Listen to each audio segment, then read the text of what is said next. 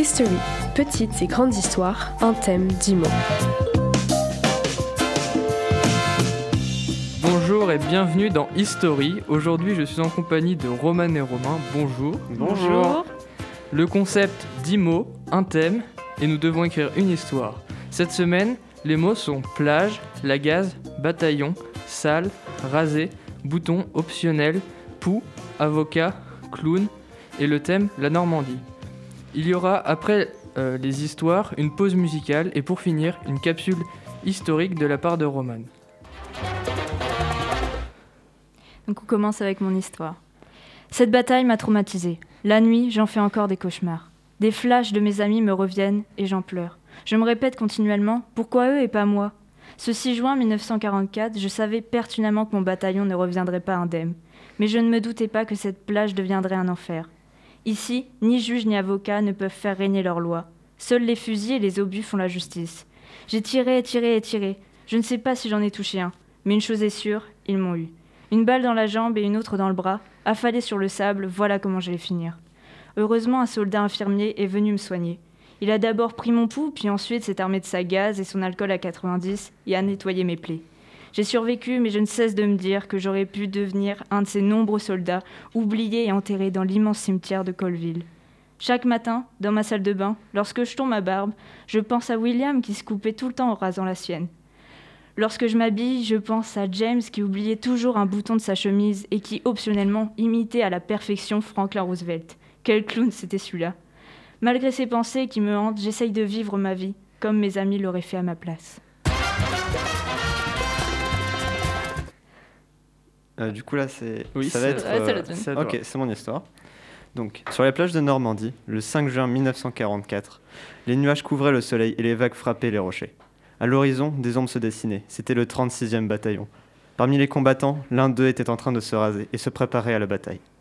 C'était le soldat Flantier, le plus valeureux des guerriers. N'importe qui sur ce bateau passait pour un clown à côté de lui. Il prit un dernier repas composé d'avocats pour lui, car, de- car pour lui, les forces en plus n'étaient pas optionnelles. Plus le navire se rapprochait du sable, plus son pouls s'accélérait. À côté, ses compagnons s'occupaient des derniers préparatifs et chargeaient des sacs de soins et de gaz. Soudain, les premières détonations retentirent. C'était le moment de sortir. La porte arrière du véhicule s'ouvra et, dans un élan collectif, le bataillon se jeta à l'eau pour rejoindre la rive. Une fois arrivé, l'enfer commença. Les Allemands tiraient à la mitraillette et appuyaient sur les boutons pour tirer des obus. Sans oublier le terrain entièrement miné qui rendait impossible toute, ten- toute tentative d'offensive. Mais comme je vous l'ai dit, le soldat flantier était le meilleur. Il contourna à une vitesse folle le champ de bataille, malgré les tirs de mortier, pour finir derrière la défense ennemie. Il rentra dans une salle d'un bunker et tomba sur trois Allemands qui tiraient sur son bataillon. Il les élimina sans aucune, hésitation. sans aucune hésitation. Ce geste permit à toute l'armée de gagner du terrain et au final de remporter la victoire. Alors, mon histoire est beaucoup plus euh, détendue que les vôtres. Alors, cette histoire débute en Normandie au Moyen Âge. À cette époque, il existait un métier euh, très peu répandu, c'était bouffon du roi. C'est un peu comme euh, les clowns de l'époque. Et en fait, tous les ans, il y avait une réunion de tous les bouffons de France pour présenter les nouveaux arrivants dans la confrérie et décider de qui se présentera au grand banquet des plus grands seigneurs. Nous allons suivre l'histoire d'un jeune homme qui souhaitait devenir apprenti bouffon, Sigmund. Pour cela, il devait suivre un rituel très précis. Déjà, être propre pour se présenter à ses aînés. Il dut donc se raser, se laver et toutes les autres préparations de bouffon. Puis, il passa devant un avocat qui expliqua les règles de la confrérie. Toujours divertir les personnes quand on lui demande, même en plein siège du château, même si un bataillon ennemi vous attaque dans la nuit. Divertir jusqu'à que son pouls s'arrête s'il le faut. Se, repo- se reposer est optionnel.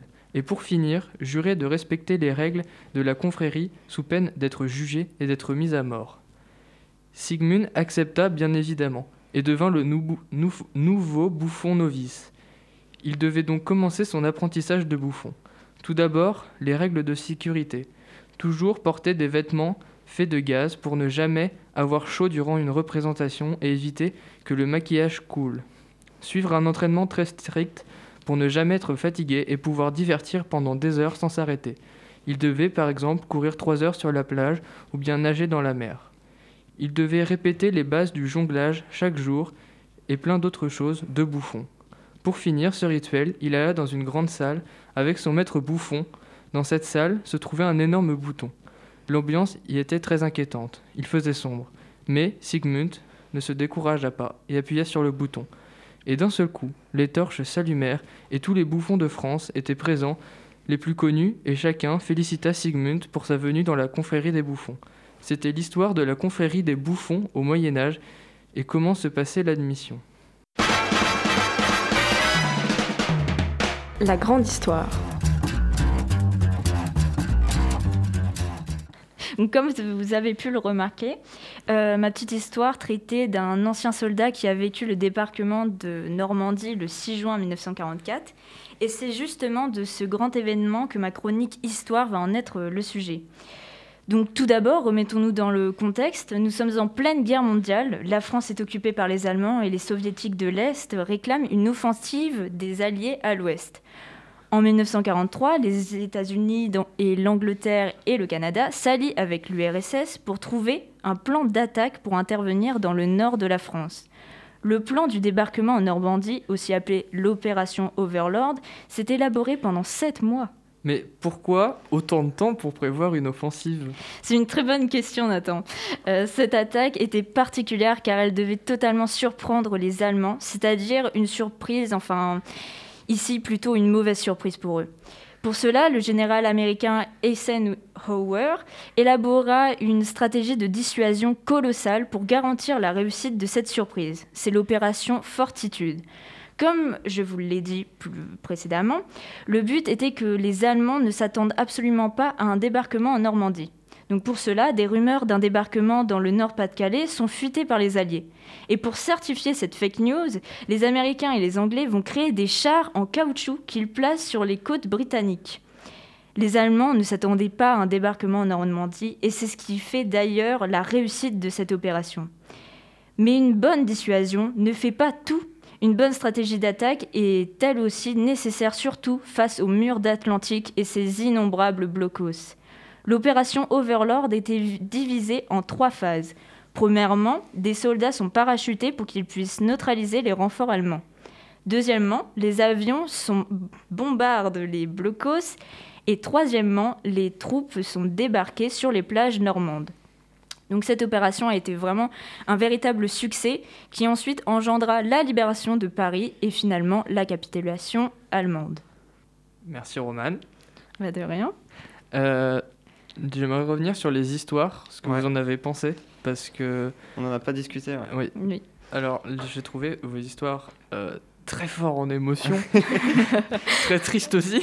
Toi, c'était beaucoup d'ironie surtout. Euh, moi, c'était que l'ironie avec euh, plein de jeux de mots avec euh, les bouffons. Et vous, c'était euh, vraiment euh, le soldat Ah, nous, qui part à la guerre. C'était la guerre. hein. ouais, c'est ça, la guerre. C'est vrai que quand j'ai vu les mots et puis le thème qu'on nous a donné, ça m'a tout de suite fait penser euh, bah, au débarquement en Ouais, Normandie. moi aussi.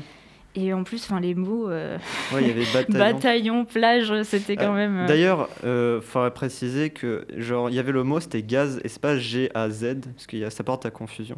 C'est G A Z E et c'est un tissu en fait, c'est pour soigner les plaies tout ça. Donc voilà, c'est pour ça qu'on l'a euh, utilisé. Euh, mais euh, du coup, il faudrait euh, donner euh, 10 nouveaux mots pour la semaine prochaine. Oui. Euh, donc les mots sont honneur, sacrifice, Bordeaux. Donc euh, libre à vous de choisir la ville ou la couleur. Euh, L'autre mot est os, goutte, officiel, être perdu, 10, plénitude et beau-père. Quant au thème, euh, à vous de, de décider. Bah, On nous avait donné alcool. alcool. Ça va être un peu compliqué pour une deuxième émission, je pense. Mais euh, Alcool. Ouais. Alors, on faudra demander à, un internaute. D'ailleurs, euh, si vous voulez participer à l'émission, envoyez-nous un mail.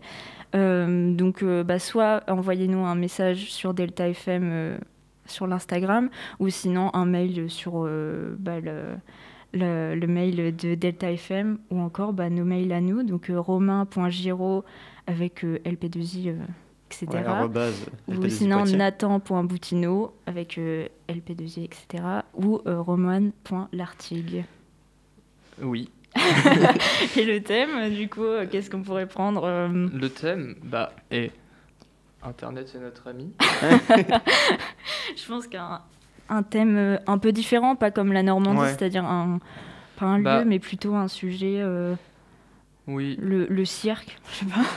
Parce que t'es- c'est mon histoire de bouffon. Oh, je- j'ai un- Cirque, euh, ça va être chaud avec les 10 mots là. Ouais. J'aime. Immortel. Immortel? En vrai, c'est c'est vague, ça va. C'est peut- chaud hein, quand même. hein. On pourrait Immortel. réfléchir. Faut, faut trouver un- On peut prendre un personnage, on peut prendre. Je sais pas, peut-être un objet immortel qui peut pas. qui peut pas mourir. ou- C'est c'est un peu vague quand même, Oui. immortel. Euh, je sais pas, moi je. Mais il y a des mots. Oh là là. Bah, Vas-y, donne un mot là, un autre. Caprice. Capri. Mais Comme non, le mais c'est- fromage. Mais c'est quoi tes trucs là? Mais donne des vrais thèmes. tu veux nous pondre quoi la prochaine fois? Attends. Le Canada. Et ben Bah voilà. voilà, le Canada, ok. Le Canada. L'histoire se passera au Canada. Au Canada, euh, donc euh, les mots, je les répète Ouais. honneur, sacrifice, Bordeaux, os, goutte, officiel, être perdu, 10, plénitude et beau-père. Oh. Ok. Et Bah, le thème est Canada. donc bon courage. Ah, J'ai déjà quelques trucs. Eh bien, euh, merci à vous du coup. Bah merci. à vous Merci aussi. beaucoup. Au revoir. Et euh, à la semaine prochaine. À la semaine prochaine. À la semaine prochaine. C'était History avec Nathan, Romane et Romain.